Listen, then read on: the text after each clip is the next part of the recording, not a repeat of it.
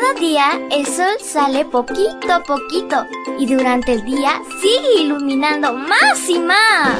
Un rayito de luz para cada día. Para recordar los valores con historias que dejarán una huella importante en tu vida. Qué alegría iniciar este lindo miércoles contigo, amiguito y amiguita. Recuerda que Jesús te ama mucho y para Él tú eres la joya más preciada. Jamás lo olvides. Te saluda tu amiga Linda. Y el versículo para hoy se encuentra en 2 Timoteo 4:8. Búscalo en tu Biblia y lo lees junto conmigo. Dice así.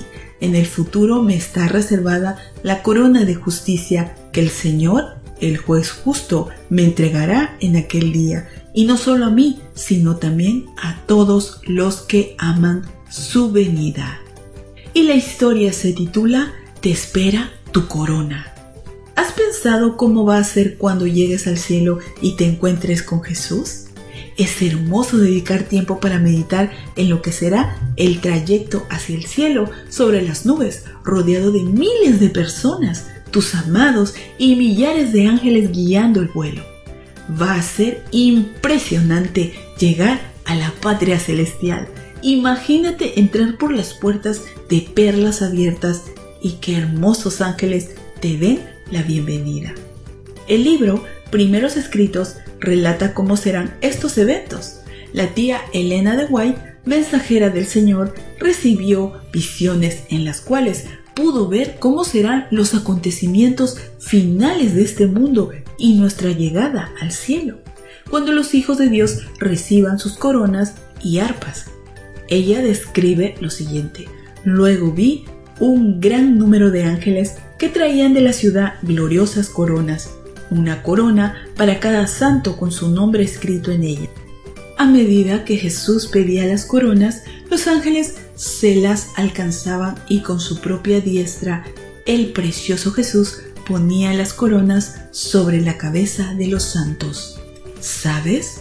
Algunas coronas serán muy brillantes y tendrán muchas estrellas, mientras que otras tendrán poquitas, y sin embargo todas estarán felices con su corona.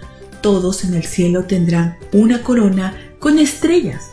Si vas al cielo, también alguna otra persona estará allí porque tú la ayudaste, inspiraste u oraste por ella.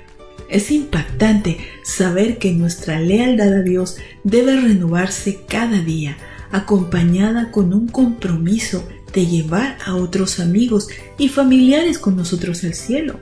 Vas a recibir una corona y mientras más personas hayan aceptado a Jesús por tu influencia, ejemplo, por tus oraciones, más estrellas brillarán en ella. Esto no se trata de competir para ver quién tendrá más estrellas, se trata más bien del privilegio de ser un enviado de Jesús para predicar de su amor a través de actos de bondad, orando y estudiando la Biblia con amigos o hablando de Él a tus familiares que aún no aceptan a Jesús como su Salvador.